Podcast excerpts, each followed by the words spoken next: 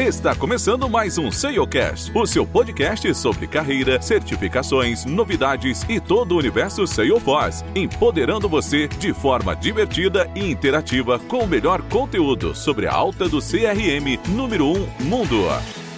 Esse episódio conta com o apoio da Conecta BR, o seu parceiro de soluções em CX e CRM. Olá, Trailblazer, tudo bem com vocês? Esse é um episódio que vamos falar de um tema muito interessante. Você sabe o que um admin na Squad Salesforce faz? Ficou interessado aí? Fica ligado que eu, Felipe Moreno, Guilherme Monteiro. E aí, galera, tudo certo? Thiago Schmitz. Fala, pessoal, tudo bem? E nos nossos bastidores, como sempre, Tayan Guerra, Bruno Passos e o Leonardo, Leozinho. Bom, nossa convidada especial deste episódio é a Marcela. Isso mesmo, uma mulher é difícil da gente, às vezes, entrevistar mulher, mas o universo Salesforce hoje ele é bem, bem, bem aberto para todos os gêneros. Então, fica ligado aí. Marcela, atualmente ela é consultora sênior na Deloitte, ela possui certificações admin, já trabalhou em diversas frentes de projetos atuando sobre este tema mesmo. Ela tem uma bagagem de negócio para trazer para todos os nossos ouvintes aí um papo bem interessante. Ma, seja muito bem-vinda. O episódio hoje é todo seu e nada tão diferente que a gente vai fazer, escolhe uma música, é claro. Oi, gente, muito obrigada pelo convite, estou muito feliz, é, acompanho vocês desde o início e a música que eu escolhi é Projota Mulher Feita. Muito legal. Fiquem aí, galera. Projota, Mulher Feita. Sei que podia ser bem menos complicado, mas não fosse complicado, talvez eu nem estivesse aqui pra ver o que isso iria ser. Tô certo.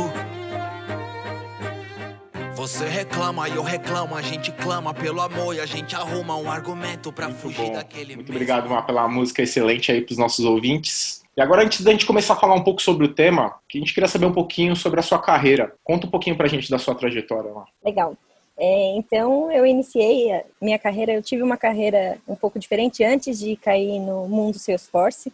Eu já é, trabalhei na Deloitte uma outra vez, trabalhava com a parte de projetos, mas eu sempre acabava fazendo projetos de TI. Então, eu fazia implementações de outros sistemas, de SAP, Hyperion, Oracle e etc. E aí, saí da Deloitte, fui para Sul América e lá eles estavam implantando Salesforce e na diretoria que eu trabalhava precisava de alguém que aprendesse. Então, foi algo que logo no início já tinha ouvido falar, mas eu não conhecia e eu tive a oportunidade de trabalhar num projeto bem grande e dar início então à minha carreira de Salesforce. Gostei, Foi né? Foi sua primeira, foi sua primeiro, seu primeiro contato com o Salesforce nessa época, então. Sim, foi na Sul América. Que ano que foi? Eu acho que foi em 2017. E aí eu, foi o meu primeiro contato. Na verdade, eu não sabia do que a gente ouvia no mundo, mas nunca tinha, não tinha conseguido colocar a mão e nem participar. E quando eu cheguei, como já estava no meio, eles já tinham uma parte da Sul América, né? Já tinha o Salesforce, a gente estava colocando em outra e era a primeira diretoria que colocar, era na diretoria de saúde. Então eu pude acompanhar alguns passos de do meio do caminho, não era tão cru, mas a gente começou a colocar, fazer uma célula de atendimento na central de atendimento. Então eu pude participar dessa estruturação, porque para dentro já tinha al- alguma coisa já pronta, e foi aí que eu conheci. Aí eu trabalhei na Sul América e não foi eu aproveitei dos, dos trailheads e tudo tal, mas como lá não era muito focada em certificação mesmo, porque na época em que eu trabalhei na Sul América não era subsidiada e como é uma certificação muito cara, não, não cabia facilmente no bolso. Fui fazendo os trailheads, os trailheads e foi isso que foi me dando insumo e segurança para trabalhar com isso. Depois, eu como uma boa deloitiana, né, a gente não adianta, eu falo que quem gosta da Deloitte vai voltar e ainda voltando trabalhando com Salesforce, eu sentia, aliás, no começo da minha carreira, eu sentia falta de ser mais especialista. Eu era muito generalista. Então, hora eu, hora eu implantava um projeto de SAP, hora era um projeto de Hyperion, hora era uma análise de maturidade de processos. Então, isso me incomodava um pouco, que eu queria ser algo mais especialista. E quando eu me deparei com Salesforce, eu falei, poxa, acho que eu me encontrei. É algo relacionado à TI, mas não é tão técnico, porque eu não, não foi a minha primeira opção de estudo, mas é algo que está aí para o mundo aproveitar. Aí foi que eu gostei. Na Sul América, continuei trabalhando com isso até eu sair. E aí a Ana Lima eu ainda mantinha contato com muitas pessoas da Deloitte. ela me disse que a área de Salesforce na Deloitte estava crescendo. E se eu tinha interesse em voltar, eu falei, ah, não estou à vontade com a fome de comer, vamos lá. E aí eu fui para Deloitte em 2018 e aí eu pude, quando eu saí até é, falam assim, ah, você, como que você trocou da sua carreira no meio do caminho? Porque eu já era basicamente uma especialista de processos, né?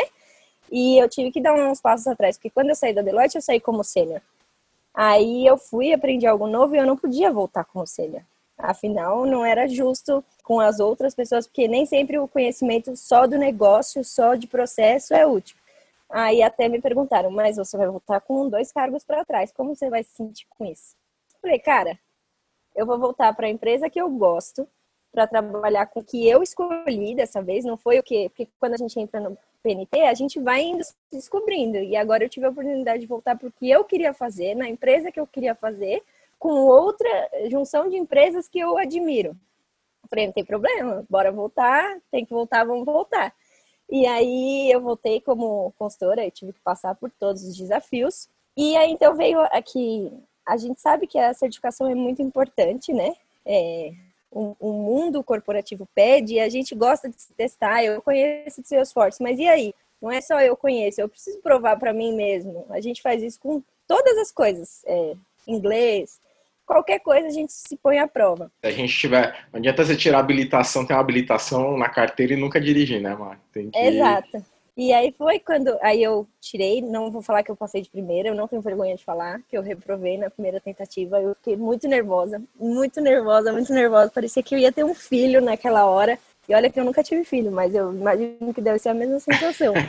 É o que eu falo pra galera. A primeira certificação geralmente é a mais difícil, porque você não sabe qual é a lógica que a Salesforce emprega por trás das questões muitas pessoas não têm o hábito ou não tiveram a experiência de fazer uma prova de certificação relacionada a alguma tecnologia. Então, todos os cenários são novos. A pessoa fica preocupada com o tempo, com o ambiente, agora com a questão do Covid, se o carro do gás vai passar na rua. Então, a primeira eu, eu julgo como a mais difícil de todas. Não sei se vocês concordam. É, eu fiz a minha, primeira foi lá atrás, né? Não, não, não vamos entrar um tanto no detalhe, né? não tinha nem. Não, é. não, era, não existia Trailhead, né? É, não entregar a idade, né, Tiagão? Mas não, e nem tinha centro de excelência para fazer prova. Então era esse modelo modelo online, mas era um online com câmera externa, não é essa colher de chá que eles estão dando se você usar a câmera do notebook hoje, tá? Sim. E a internet naquela época não era muito boa, né, gente? Era uma, eu, eu fiz dentro da empresa, numa sala fechada e tal, mas a internet, por mais que a gente quisesse, não era muito boa. É como se fosse a nossa internet caseira, ou talvez um pouquinho pior ainda naquela época. Então, a minha prova caiu três vezes. E você não. tinha que ligar. E imagina, nervoso, né? Tu fica nervoso, né? Três vezes a prova. Falei, o pessoal vai cancelar a prova, vai achar que eu tô trapaceando, alguma coisa assim, né? Mas foi três vezes, mas no final deu, deu certo. Só que uma prova de uma hora e meia levou quase três, né? Por causa Nossa. dessas quedas. Então eu saí muito tenso. Eu saí muito tenso. Aquele coisa assim do. Quando você passa, né? Assim, eu, graças a Deus, passei de primeira, mas foi com emoção. eu saí com aquele, assim, né? Pingando, assim, né? Daquele Parece que alívio, tirou um saco de cimento das costas, né? Aquele, aquele alívio ao mesmo tempo, né? Com a sensação de dever cumprido, né? Mas foi tenso. O Ô, Má, depois que você tirou essa sua certificação, como que você se enxerga, não só após a certificação, depois até mesmo dessa, dessa, sua, dessa sua retomada na Deloitte, de, de começar a pegar os projetos, hoje você se vê muito como uma pessoa de negócio ou de tecnologia, de TI mesmo? Ou você se vê híbrida? Eu acho que híbrida. É. Porque eu acho que, principalmente para você ser admin, você não. Talvez você ser muito técnico, muito TI, isso dificulta um pouco na comunicação com o cliente. Não porque a pessoa que é técnica não tenha capacidade de conversar com o cliente, tem sim. Só que são pessoas mais lógicas, mais objetivas, e o cliente muitas vezes não entende o que você está falando. Você está falando para ele que você vai fazer o que ele está pedindo, mas talvez não da maneira que ele queira, de uma maneira que é um pouco melhor para o sistema e vai atender todos os critérios. Só que você não vai dizer para ele em em código, né? A gente tenta, principalmente nós como admin, a gente tenta tirar um pouco do código, né? Tira o código, tira, tira, tira. E às vezes eles querem tudo muito customizado, tudo muito. e precisa ter aquele jogo de cintura. Inclusive, no meu computador pessoal, né, tem um, um post-it, sempre lembrando de uma do principal para um admin, que é saber ouvir e saber falar. Então você precisa ser soft. Você não pode ser muito entrar muito no detalhe, né? Não porque a pessoa é porque senão vai virar uma discussão que talvez a gente não não vai sair dela nunca. Mas eu me vejo mais como híbrida. Na, estando na Deloitte, eu aprendi muito da parte técnica. Já foi uma, uma das minhas opções. Eu, a, por eu já ter trabalhado, eu entendo muitas coisas, consigo discutir sobre. Não vou sentar para codar, não é o que eu quero fazer, mas eu consigo entender tudo que está acontecendo e me virar. Só que eu sou mais híbrida, não, não, me, não me deixa num, numa salinha para codar que não é o. Não é legal. e é aquele velho conceito, né, Mar? É, por exemplo, o, o hard skill você consegue aprender de casa, né? Hoje, por exemplo, Sim. o próprio Trailhead ou o próprio Google, dependendo da tecnologia, Sim. linguagem de programação, hoje a gente tem uma vasta série de conteúdos gratuitos, mas o soft skill é o segredo, né? Exatamente você conseguir ter esse equilíbrio, acho que a palavra principal em relação do nós como consultores em postura ao cliente é o equilíbrio e saber dosar quando eu tenho que ser muito mais técnico ou quando eu tenho que ser muito mais relacionamento, vamos chamar de relacionamento, em, sentir essa dor do cliente, né? E até uma curiosidade, eu tive a oportunidade de participar de algumas entrevistas fora do país e todas elas eles me perguntaram muito, beleza, o hard skill a gente sabe que você tem, mas e o soft skill? Eu não quero simplesmente o desenvolvedor que passa a pizza por baixo da porta e está desenvolvendo. A gente procura pessoas híbridas. E é muito importante você mencionar essa questão. Você se identifica como híbrida e eu tenho muitos colegas, e eu também me identifico assim como sendo um profissional híbrido hoje em dia, até pelo background, mas é, cada vez vem ganhando muito mais espaço essa palavra híbrida, principalmente no ecossistema da Salesforce, né? E, e essa parte aí, né, é muito difícil você achar pessoas que, que trazem esses dois conhecimentos, né? A gente fala, quando a gente fala realmente do, do, da pessoa que é desenvolvedora, normalmente ele tem um perfil diferenciado, ele é, ele é mais lógico, né? Como ela falou, ele às vezes até tem dificuldade dessa, dessa parte de comunicação, né? É, e o consultor, quando é que tem o, o, seu lado funcional mais apurado, ele muitas vezes tem dificuldade de pensar tão lógico, né? Então, quando você acha uma pessoa que, que consegue navegar pelos dois mundos, né, essas pessoas elas ganham destaque muito rápido, elas conseguem progredir na carreira muito rápido e, e logo você vê é, os saltos, né? Às vezes você, você, você, com porque o hard skill você consegue até aprender num curto prazo, botar em prática no curto prazo. Você aprende uma ferramenta aí, você entra no trail, como ele falou, entra no trailhead, aprende, né? Mete a mão na massa e sai do outro lado. E às vezes para falar em público, você depende um pouco mais, né, de tempo, né, de amadurecimento, de prática, não é tão rápido assim quanto de repente um hard skill é. Certeza. É. Então, eu já quis, pensei muitas vezes, e eu tenho a pretensão de fazer uma faculdade mais voltada específico mesmo, mas eu penso, por que, que eu tenho vontade de fazer? Não porque muitas vezes eu acho que eu tenho essa necessidade, mas como, a gente, como você falou, eu sou mulher, a gente está num, num ambiente que é mais masculino e tem certos momentos, não estou dizendo nem que é o meu momento atual, mas existem certos momentos que tem é, clientes, desenvolvedores, pares, etc. Não, não importa a qualificação, mas que falam assim, ah, mas você nem é formado em TI. Qual é a credibilidade que você vai me passar? Porque eles precisam daquela prova. Então eu já pensei nisso até para facilitar, sabe? Só para a pessoa falar, ah, tá bom, então você tem essa formação, então tá bom, ok. É não que eu acho que seja necessário tá, a formação de TI nesse modelo de consultor. Óbvio que são 10 passos na frente, né? É uma coisa que você faz a faculdade, você vai trabalhando com isso. Quando você entra no meio do caminho, você tem que correr bastante atrás para conseguir tirar essa diferença mas é para falar assim, não, tá bom, isso que você quer que eu tenha, então eu vou ter também, tá?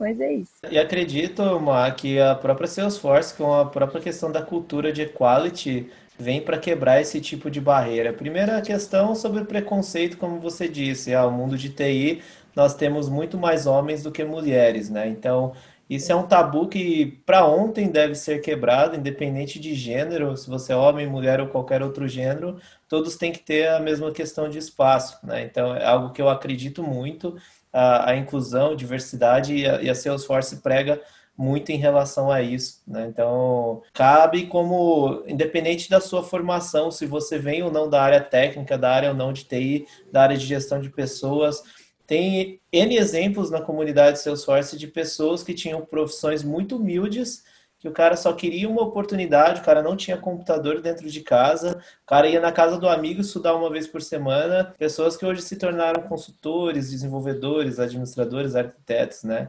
Então, acho que é, é muito legal essa questão do equality para Salesforce, porque querendo ou não, com igualdade a gente consegue ter muito mais inclusão, né? Eu digo que às vezes a gente escolhe a profissão, às vezes a profissão escolhe a gente, né? Eu acho que no caso da Salesforce, ela é, como ela, é, ela te dá essa possibilidade, eu me senti escolhido, tá? Pelo sistema, não eu, entendeu? não fui eu que escolhi, entendeu? Eu caí meio de paraquedas e, e gostei, entrei num mundo que não era meu. Eu também não sou formado em TI, tá? Então, a questão da formação não é preponderante, mas eu tenho a formação técnica lá atrás. Eu busquei outros conhecimentos, fiz cursos, mas não, minha, meu bacharelado é em marketing, tá? Então, assim, tem. Ah, tamo junto! Os marqueteiros aqui. Viu? Agora espero que vocês estejam gostando do nosso papo aqui. Já deu alguns, já demos alguns spoilers, mas a gente vai falar um pouquinho sobre de fato o que é o papel, como que você caiu nesse, nesse universo de papel e admin. Então fica ligado aí que no próximo bloco a gente vem com muito mais conteúdo para vocês.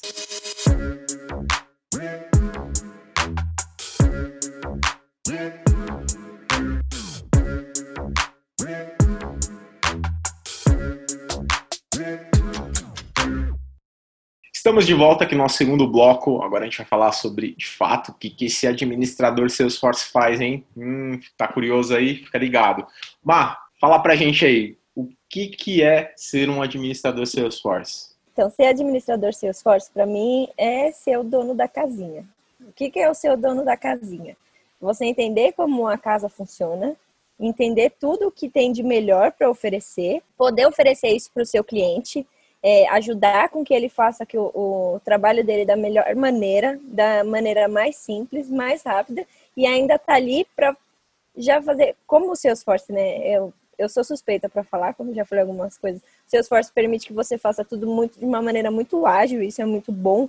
Não precisa depender de um dev, ainda que tem coisas que só eles façam, tem muitas coisas que a gente consegue resolver também é, com a ajuda do pai Google. Então, identificou alguma coisa que possa ser feita diferente? Estou falando num projeto já em andamento, tá? Então, identificou alguma coisa que possa ser feita diferente? Coisas que precisam ser corrigidas, coisas que precisam ser melhoradas, é isso que é seu admin. É tirar, extrair o melhor que o Salesforce tem e colocar ele na mão dos nossos queridos clientes para atender então a gente. Ah, muitas vezes a gente traz o melhor para eles, para eles mesmos poderem atender a gente como pessoa física. Então, para mim, é, é isso, zelar, né? Tomar conta, fazer o melhor para ter o melhor. Uma, o, o que, perante todo esse papel que você comentou de ser dono da casinha aí, é, zelar pelo bom funcionamento dela, de toda essa estrutura, né, todo esse, esse ambiente, o que, que você considera como soft skill mais importante, assim? Você fala, meu, esse cara tem que ter, tem que ser chato, tem que ser durão? Que, o que, que tem que ser? Qual, qual é o soft skill que você considera aí? Tem que ser, pra, depende. Como o dono da casa, ele tem que ser criterioso. Mas com o cliente, ele tem que ser um bom ouvinte. Porque só você ouvindo bem, você vai traduzir bem o que ele precisa e fazer as coisas com muito critério. Não, não sair criando perfil assim, a torta direito, tomar cuidado, coisas que muitas vezes o administrador, por a gente vê, né, o sistema começa a rodar do nada, aí a gente vê aquela coisa simples, duplicidade de campos, porque alguém não teve o, o critério de olhar com carinho, olha, a gente tem um campo aqui bonitinho, vamos reutilizar ele. Então, assim, você ser criterioso, você ser atencioso para dentro da casinha e para fora ser um bom ouvinte. Eu só fiquei na dúvida, Amar, de, de essa questão, é claro, né? Como você é a dona da casinha, eu não posso chegar lá e colocar, mudar a geladeira e botar na sala, né? Você vai, o dono da casa vai achar ruim. Mas como que é essa comunicação? Tipo assim, imagine que eu fui lá, não vi que tinha um, um, objeto, enfim, um campo lá e fiz em duplicidade. Como que é essa comunicação com, com até mesmo com o time e com o negócio? Porque às vezes o cara do time ele tá fazendo porque o cara do negócio tá azucrinhando ele. E às vezes é assim, meu, é o, o sentido é o mesmo daquele campo ou daquele objeto, o sentido é o mesmo, só muda o finalzinho, que tipo, a ponto. E o outro tem um tracinho. O cara do negócio, ele, ele quer o campo dele. Não, porque esse daí eu vou usar para mim, porque eu vou extrair relatório mega importante. Como que você trata essa comunicação entre o desenvolvedor ou o time que faz de fato, que bota a mão na massa, como também o cara de negócio. O cara de negócio está cobrando isso, o time. Como que você, como que é essa comunicação, esse bolado, vamos dizer? Talvez eu esteja falando de um mundo muito ideal, porque é um mundo que eu, assim, que eu tenho o costume, já faz dois anos que eu estou na Deloitte, já faz dois anos que as coisas estão bem estruturadas no cliente que eu tô. Então a gente nunca vai fazer algo em produção, a começar por aí. Imagina que um, a gente passou por situações recentemente, né? É, a gente tem todos os ambientes, todas aquelas coisas. Então, no, no primeiro ambiente, vamos supor que entrou agora uma pessoa, um júnior. E aí ele criou em duplicidade um campo que não tinha necessidade.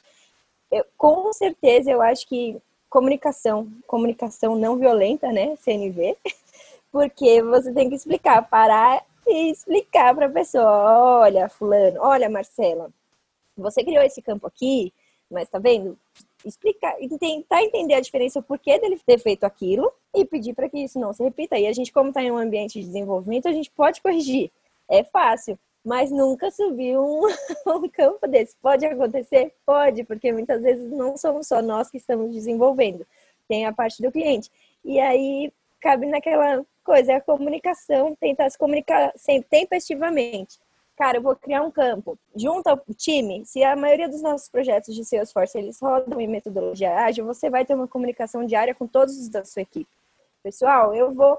Nossa, mas você precisa falar que você vai criar um campo? Sim, você precisa falar que você vai criar um campo, porque talvez esse campo ele possa ser criado de uma maneira melhor ainda. Ah, eu ia criar para ele colocar só o meu, quando o nome tiver letras duplas, que nem o meu, Marcela vou ter uma flag lá? Não, mas talvez não, essa não seja a melhor metodologia. Então, volto a dizer, saber ouvir e conseguir expressar de uma maneira não violenta o que está feito. E eu acho também que para dentro de casa, no time, né, na nossa própria equipe, é sempre ter tudo registrado. Eu sei que fazer controle é uma meleca, mas se a gente não fizer controle, descontrola. É, é clichê e real se você não fizer o controle, você não vai saber porque tem um perfil que chama ADM, o outro que chama ADM.S, você não vai saber. Se você não tiver registro, você não vai saber. Então, registro, façam manuais, gastem um pouquinho como um bom administrador, como um bom dono da casinha, façam manuais, façam. Ah, mas a gente trabalha em metodologia ágil, eu não preciso. Tudo bem, mas você está aqui hoje. E se você não estiver aqui amanhã, como que a gente vai saber o que, que você pensou? Deixa registrado, deixa explicado. Faz um controlezinho simples, não precisa fazer uma, uma, sei lá, um storyboard, não precisa. Faz só um Excelzinho, olha, o campo um, A... É... Um blueprint, né, as pessoas... É, sabe? Porque não tem como. E aí, se você tiver documentado, uma vez que você documentou e você já vai passar isso para outra pessoa, seja um dev, seja outro funcional, seja alguém do time, você já tem lá bonitinho. Ah, o que, que isso faz? Quando eu precisar alterar, onde eu vou? É muito mais fácil você ter um guia. Se você tem um índice, um guia, você sabe onde recorrer. As pessoas se aproveitaram do, do ágil para usar como desculpa também para não querer documentar nada, né? Mas um mínimo de documentação é necessário, né? Você precisa ter realmente isso catalogado é, questões de governança, né? Tem projetos muito grandes têm arquitetos envolvidos que ajudam a inibir esse tipo de coisa e até centro às vezes de excelência, alguém que checa a qualidade do, do, do que está sendo é, colocado em prática ali, né? O que está sendo executado. Então isso ajuda muito nesses controles também, né? E a Deloitte tem muito desses projetos grandes, então normalmente isso acaba entrando no sangue. Às vezes, para Marcela, isso está muito claro, mas para quem está começando agora, isso é um mundo completamente novo, né? É uma coisa assim que é, é, é aquele negócio, é o júnior, né? Que você falou que está chegando agora para aprender, e às vezes ele começa a sair criando o campo que ele aprendeu a criar campo e é gostoso fazer isso, né? Ele começa a sair criando lá e não, não tem muito ainda a prática e o jeito de pensar né, no, no todo. Né? Então ele está começando ali o exercício e é por isso que quanto mais sênior, né, mais a responsabilidade também de ensinar. Né? Faz e, parte. E, e, parece um tabu, né, Tiagão? Porque vendo a Má falar, você comentar também, parece que toda vez que a gente vai conversar sobre boas práticas de projeto, independente da consultoria do projeto que nós estamos, nós acabamos batendo sempre nos mesmos pontos, né? Que são sempre as mesmas dores. Mas é exatamente essas sempre as mesmas dores que, por exemplo, quando eu estou começando um projeto, a primeira coisa que eu vou buscar é exatamente documentação. E a partir do momento que eu não tenho um tracking, não tenho um histórico daquilo que se passou seja pela minha consultoria ou qualquer outra consultoria ou desenvolvido pelo cliente, isso torna as coisas muito mais difíceis para a gente dar sequência naquilo que a roda está girando, a esteira está girando, a, tem a próxima sprint, a gente tem que dar sequência na outra fase do projeto, por exemplo. Então, é, são coisas cíclicas, mas é muito importante bater nesses pontos exatamente para quem está começando, porque isso vai fazer a diferença para você ser um bom profissional é, tem aquele ponto de vista que a gente só cresce quando a gente ajuda as outras pessoas a crescer. Então, crescer de forma orgânica e guiada. Se você teve essa cultura, teve alguém te ensinando e você coloca em prática, automaticamente você vai conseguir passar isso para uma pessoa que não é sênior, é um pleno, é um júnior de uma maneira muito mais estruturada. E só uma curiosidade que uma vez eu peguei num projeto seis campos de CPF dentro de conta, tá? E a inicial do campo do CPF era o nome da consultoria, para vocês terem ideia. Então, fica só a dica como um negócio pode ser tão trágico, tá? E aí vai eu, mais uma. Eu conheço, eu conheço os orgs aí que já até estourou já o limite de campo. viu? Eita, E a Má também conhece. E, e- e vou te dizer que as pessoas, é, apesar de parecer ser tão óbvio, né, não usam, existe um campo description, né, dentro Eu ia lá, falar isso. Que é justamente para você eh, descrever um pouquinho do que, que aquilo significa, e assim você consegue, imagina que entre outras pessoas depois, lendo É aquilo, aproveitar total, né, tio? né, entender Não é o enfeite, né? Não é enfeite, Não, ele mas- tá ali por algum motivo, não é? Então fiquem livres para usar, tá? É para usar aquilo lá, aquilo ali não é proibido usar. Se, se usar Não vai- direitinho, a gente nem precisa fazer controle paralelo. Pois é. Ô, Má, é, você falando um pouquinho dessa questão até dos campos, da questão principalmente do, do que o Ti comentou, né, de projetos grandes aí entra um- muito um papel de, de arquitetura forte, é, mas não, pensando numa solução técnica, na construção, qual que é o papel do administrador nisso? Imagine que você pega um projeto grande hoje e, de fato, às vezes a solução técnica quem acaba vindo vai ser um, um arquiteto, aí um arquiteto do Salesforce, às vezes um arquiteto de uma estrutura lá, agora tem o GCP que está vindo muito forte também, mas é, qual que é de fato o papel do admin Salesforce nessa solução técnica, na hora de desenhar e apresentar para o cliente? Porque até então nada foi construído, né? Vai começar a ser construído. Mas em, em tese a gente vai mostrar o desenho e tudo mais. O admin, ele entra nesse, nesse pedaço também? No meu ponto de vista, sim. Como até o Thiago mencionou, os projetos da Deloitte, eles são muito grandes e o admin ele faz parte é, da criação da solução end-to-end. Então ele vai dar o pitaco, óbvio que ele vai sugerir na construção técnica. Então ele vai trazer o olhar do negócio. Muitas vezes o arquiteto vai desenvolver uma solução, vai propor uma funcionalidade que não vai atender o que a gente precisa. Então a gente precisa entender o que ele está dizendo para fazer a nossa tradução automática para o negócio e entender se aquilo que ele está propondo vai ser funcional, se vai ser fácil e se depois o que ele sugeriu vai ficar na fácil para eu como admin tomar conta daquilo, porque o arquiteto ele vai dizer o que ele quais quais são as melhores práticas, como que ele vai desenhar, o desenvolvedor vai fazer, só que depois quem vai ter que dar manutenção naquilo e saber quando quebrar alguma coisa, o que, que vai acontecer, sou eu, administradora. E eu, administradora, preciso entender também do que está acontecendo aquilo. Óbvio que isso é, também é com o tempo, com a senioridade que você vai ganhando, que vai entendendo, mas ele tem que estar apto também a entender, traduzir o que o negócio quer, ver se a solução que o arquiteto propôs faz sentido, também dar palpites quando for cabíveis, porque a gente não é só, é, pelo menos no cliente que eu atendo hoje, é, a gente trabalha em conjunto, a gente não trabalha separado. A gente colhe os requisitos, nós administradores, nós colhemos os requisitos, levamos para dentro de casa, fazemos essa discussão do porquê que tem que ser assim, porquê que não tem que ser assado. Estamos ligados nas coisas que acontecem é, fora, é, nas, tanto nas release notes quanto das melhores práticas, para a gente conseguir adaptar. Nem sempre o que a gente pode dizer vai ser a última solução adequada, vai ser a melhor é, coisa a ser feita. Mas a gente tem que saber e também aprender. Aprender muito com os arquitetos. Eles não são arquitetos à toa, né? mas eles também precisam do apoio. Eu acho que é um time, nenhum dos dois vai funcionar sozinho. A gente tem que sim fazer parte dessa solução, entender o que ele está dizendo e por que, que ele está dizendo aquilo, e não só aceitar tudo que foi passado. O arquiteto às vezes parece que tem o papel de ser o chato da história, né? É o cara que é a cereja do bolo ali, sendo contra muitas pessoas dentro de um projeto, enquanto Arqui... na verdade. O, o Gui, às vezes arquiteto em alguns projetos é o cara que abre débitos técnicos, né? Exatamente.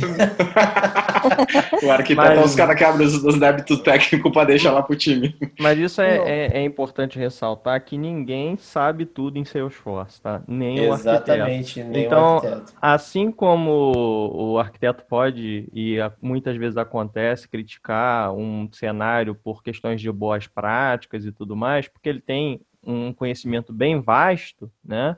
Não quer dizer que o conhecimento dele é absoluto. Então, ele também pode estar dando uma solução incorreta. Então, cabe sim ao administrador que tem pleno conhecimento da sua atividade, que ele conhece a ferramenta, poder questionar também. Muita, isso já aconteceu diversas vezes, tá? Não, não foi uma única vez, não, tá? De Aconteceu, alguém... acontece, né, Tiago? É, acontece diariamente. Lembre, a cada quatro meses vem um pacote de coisas novas. É muito uhum. difícil a gente saber tudo, não tem como, tá? Então não, não se frustrem, porque é normal. O que não pode é você desplugar do mundo e achar que aquilo que você aprendeu até o momento vai valer para sempre. Isso não vai acontecer. É. Mas já aconteceu cenários em que o Júnior, muitas vezes, né? Ele acabou de aprender o Salesforce, está fresquinho na cabeça, já sabe uma funcionalidade nova que o arquiteto, que já está vendo um monte de coisa, não sabe, tá?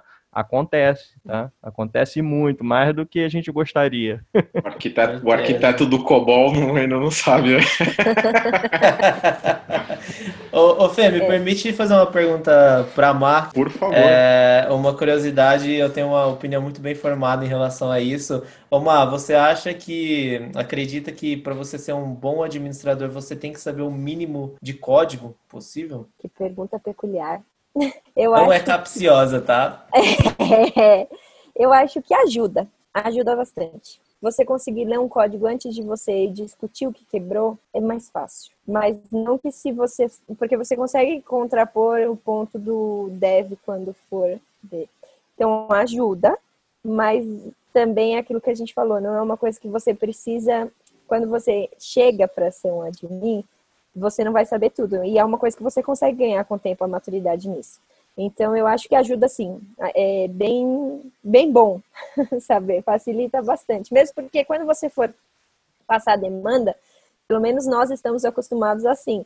Antes da gente passar o que tem que ser desenvolvido quando é necessário deve, a gente testa tudo, a gente faz deparo de campos, a gente entende quais os erros que podem dar, a gente faz tudo e passa mastiga, mastigadinho, né?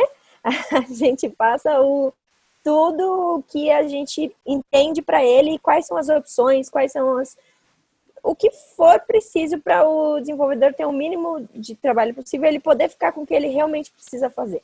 Então, eu acho que ajuda bastante.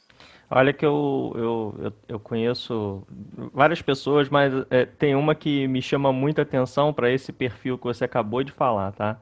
Trabalha muitos anos com Salesforce, admin, consultora, todo aquele pacote de certificações que, que precisa no mercado, mas na hora que chega para pedir para fazer uma fórmula, não consegue pensar da, na lógica porque não tem o background de, de, de dev, de nada, né?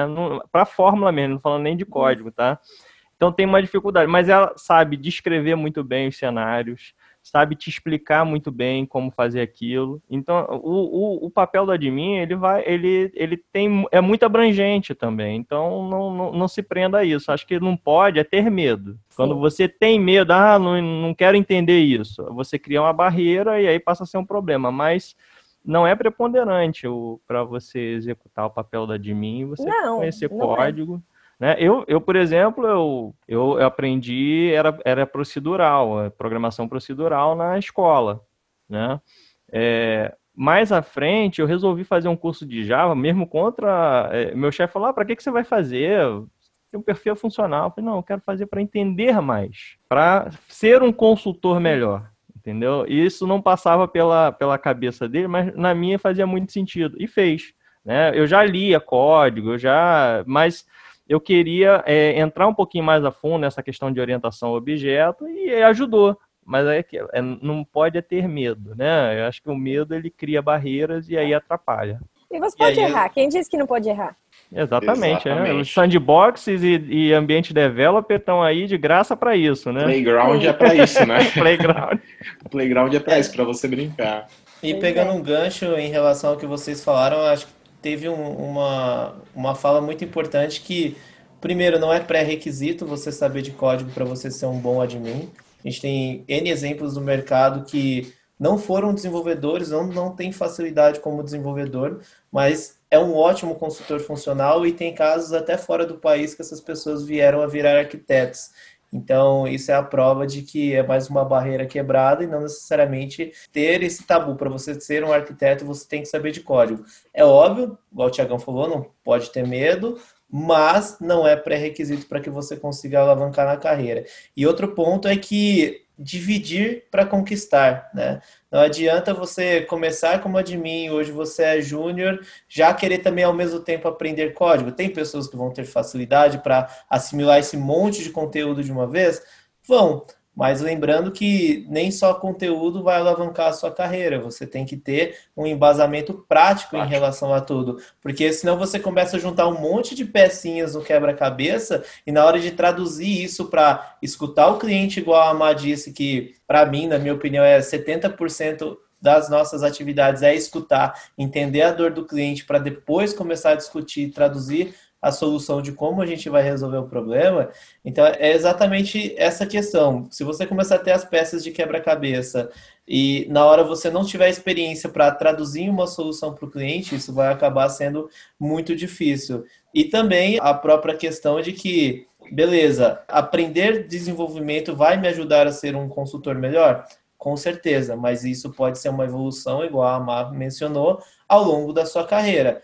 Porque conforme você vai discutindo com o cliente, você vai começar a conhecer terminologias novas. Ah, o que é uma Visual Force? O que é um componente do Lightning? O que é um Aura? O que é um Lightning Web Component? Então, é, é um próprio exemplo que eu posso usar de carreira que eu tive, que quando eu comecei lá atrás como admin, para depois passar para desenvolvedor, depois passar para arquiteto, é, exatamente foi isso. Eu vi as pessoas conversando sobre terminologias que eu falava, meu Deus, mas ele está falando grego, o que, que é isso? E aí eu ia lá no Google, ia no Trailhead, comecei a estudar, e aí até começar a ter contato com desenvolvedores, foi onde me deu aquele e falou, não, eu preciso saber mais disso, isso vai me ajudar e muito no dia a dia. Porque a gente sabe, a gente lida com múltiplos skills, múltiplas pessoas ao mesmo tempo, né? E muitas vezes a gente já começa a conhecer o colega naquele ponto e fala, não, esse cara tá, tá me enrolando, né? Eu estou passando o requisito limpinho do que a gente precisa. Tem o cenário, tem uma mock, tem o caso de uso, tem a user story escrita e ele está falando que não dá para fazer. Então, será que esse cara realmente está levando no viés correto para o projeto? Vamos discutir mais tecnicamente. Então, é, é, não é pré-requisito, mas como vocês disseram, eu acredito que ajuda muito. Uma, uma dúvida. Aí o, o, Gui falou todas essas questões, né? E acho que quebrando um pouco esse tabu, né? De pré-req, de, de fato de ser da área de tecnologia ou não. Acho que isso a gente acaba tendo muito esse viés diferenciado, né? Então a galera tá mudando um pouco esse mindset. Mas é, eu preciso, para ser um admin, quero ser um admin hoje. Eu preciso saber inglês? Para estudar o Trailhead, não. Porque tem em português. E depende do cliente, a org está em português, e você pode colocar o seu usuário em português. Mas também facilita. porque quando se você for querer tirar uma certificação, ela vai ser em inglês. Mas para estudar, para entender, não é a nossa língua nativa, então é muito difícil dizer que ah, você vai precisar falar, você só vai entrar em algum trabalho se você falar inglês. Não, se não for uma empresa que trabalhe cotidianamente com inglês, não é necessário, porque tem material para você estudar em português, tem como você trabalhar, mesmo que a org esteja em inglês, você põe o seu usuário para português, você consegue trabalhar, mas um pouco mais para frente, se você precisar abrir um chamado na Salesforce, você, se você disser que você só fala em português, talvez você tenha um, um delay um pouco para receber esse retorno, porque querendo ou não, não é uma empresa brasileira. Então não é um pré-requisito. Eu até eu tento recrutar muitas pessoas, né? Todo mundo fala, ai, mas Marcela, é, preciso falar inglês. Eu falo, não, você não precisa falar inglês. Alguns termos você vai pegando no cotidiano, mas se você for querer seguir nessa carreira, eu sugiro que você faça inglês. Aliás, não só nessa, tá? Eu vou dar um exemplo. Qualquer uma, né? eu já falei pra minha noiva que uma vez ela tava falando assim, ela joga sal, ela é goleira. E aí a gente tava falando sobre fazer inglês. E aí ela falou, mas eu não vou fazer inglês. Eu falei, mas você quer ser uma pessoa mediana ou uma pessoa diferenciada? Você não quer fazer inglês? Então você quer fazer espanhol? O que, que você quer fazer? Você não quer expandir o seu conhecimento? Eu quero. Eu falei, então, você imagina, quando você parar de jogar bola, você vai querer seguir com o seu personal. Você não vai querer ter, é, atender todos os tipos de pessoas? E se você for atender gringos, você vai falar como? Você vai falar na né, linguagem da educação física? Não vai. Então, assim, conhecimento nunca é demais. Sempre facilita. Em tudo. Em termos, em você vai falar, ah, no Salesforce, aí vão falar para você, faz uma, põe uma permission set aí, aí você vai falar assim, permission set, o que que é isso? Você vai conseguir traduzir? Vai, mas se você falar assim, ah, já sei o que é uma permission set, não é pré-rec, é tudo aquilo. Depende, mas não é primordial para você estudar Salesforce. Ele está em português para você ir atrás dele. Inclusive, no Twitter agora, eu sigo muito do pessoal da Salesforce no Twitter e tem muita gente que também já escreve em português lá, que já está mas vamos com calma, né? A gente ainda está falando de um sistema que não é brasileiro. Com certeza, tá, mas está em crescimento. É.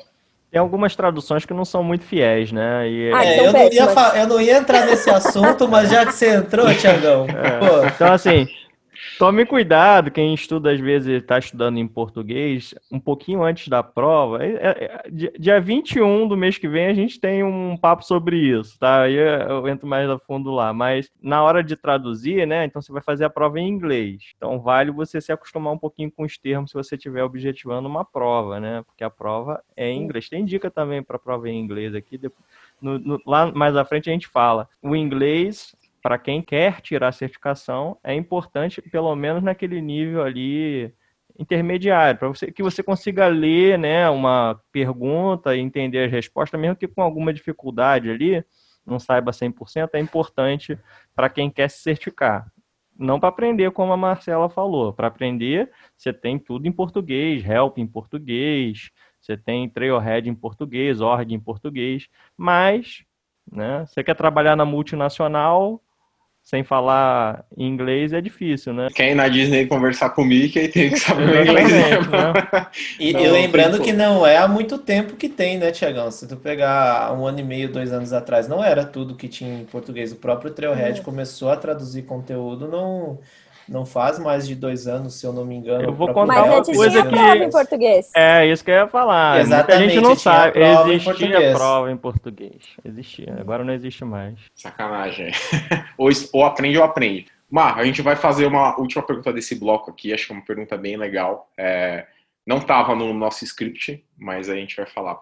Como que você enxerga hoje a aceitação do público feminino neste universo de admin Salesforce? A gente sabe que hoje o universo de tecnologia, o universo de TI, predominantemente é público masculino, mas como que você enxerga essa entrada do público feminino, até mesmo que a gente encontra líderes de, de tecnologia é, do público feminino, né? Então, como, como, que você, como que você enxerga hoje essa questão? Eu vou é, eu falo que talvez as minhas opiniões elas sejam um pouco enviesadas. Porque a minha chefe é mulher vocês já entrevistaram. Maravilhosa Bruna Meira. A chefe do DC que hoje trabalha também é mulher Ana Lima. Maravilhosa. O, o cliente que eu atendo a Scrum Master é mulher Luciana. Então assim Tudo bem que, além de nós, o restante é tudo homem. Mas é, eu tenho muitas referências que são é, mulheres e elas são incrivelmente é, referências no que elas fazem.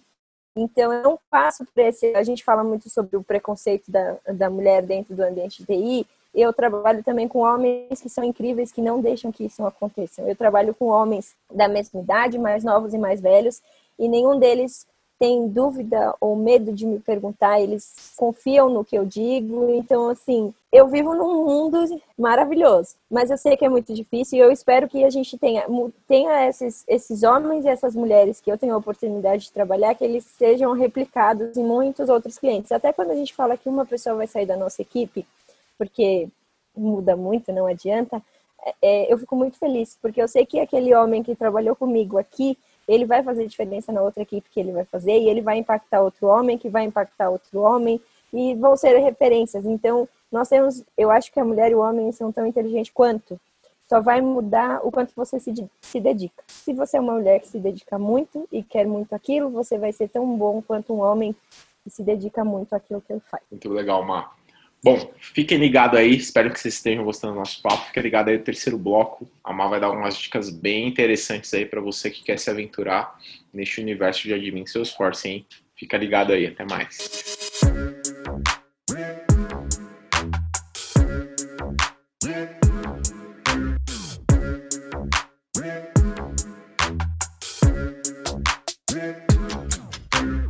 Bom, estamos de volta no nosso terceiro e último bloco bloco muito interessante, é o bloco que eu mais gosto, sempre repito para vocês, que é o bloco onde nosso convidado dá dicas de ouro.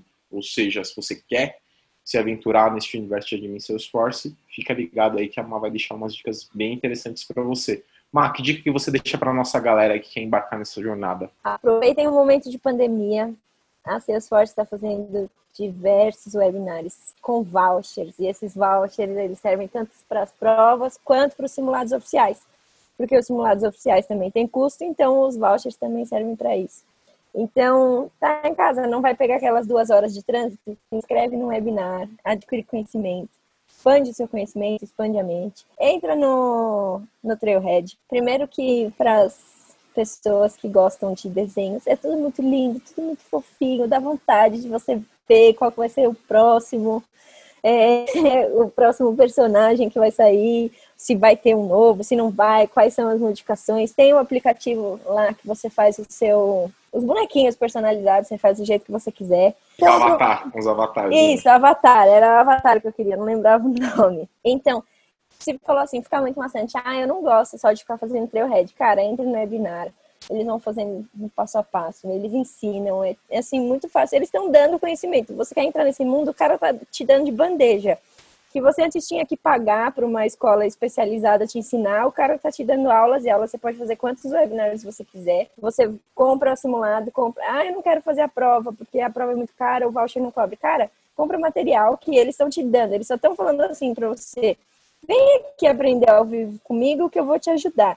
Então, é um mercado em constante expansão, não tem por que esperar. Tem, todos os webinars eles têm, ah, eu não falo inglês tem em português, é só entrar lá no site e ver as datas. Então, a minha dica é essa: não, não se acomodem, porque toda vez que a gente se acomoda, a gente estagna. Vai atrás de conhecimento, você que quer ser admin, não percam os webinários, não per... tem várias páginas de conteúdo, o próprio seu Salescast. É só estar tá lá fazendo nada, vai fazer o seu exercício da noite em casa, coloca no Spotify, coloca na televisão, ao invés de assistir uma série, assiste, eu assisti muito do Guilherme, eu tava mexendo muito com Flow, e eu assisti vários vídeos de Flow, porque, cara, a gente tem que procurar conhecimento tá de graça. Não, ninguém precisa mais comprar para ter acesso a nada, ninguém depende de outra pessoa. E se precisar de alguma ajuda que tiver ao meu alcance, podem me acionar, que se eu não souber, pelo menos eu vou saber alguém que sabe. E aí eu vou falar, ah, liga lá pro Thiago, liga pro Felipe. e é isso. Legal, Marta. Uma, e que dica que você dá? O que, que você anda lendo aí ultimamente? O que, que você anda fazendo, estudando, enfim?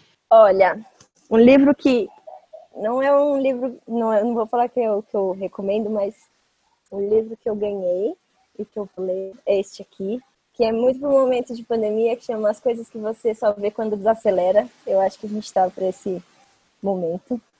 Mas se for para eu recomendar um livro, como eu falei sobre estudar sobre especialização, tem um livro que chama Outliers. Esse livro está em português e ele tem em inglês também para quem quiser. Mas ele fala sobre não é só as pessoas de sucesso, elas não estão só na hora certa e no momento certo. Todas elas têm uma coisa em comum, que são 10 mil horas de prática. Então, se você quer ter excelência em alguma coisa, pratique. Então, essa é a minha dica de livro, chama Outliers.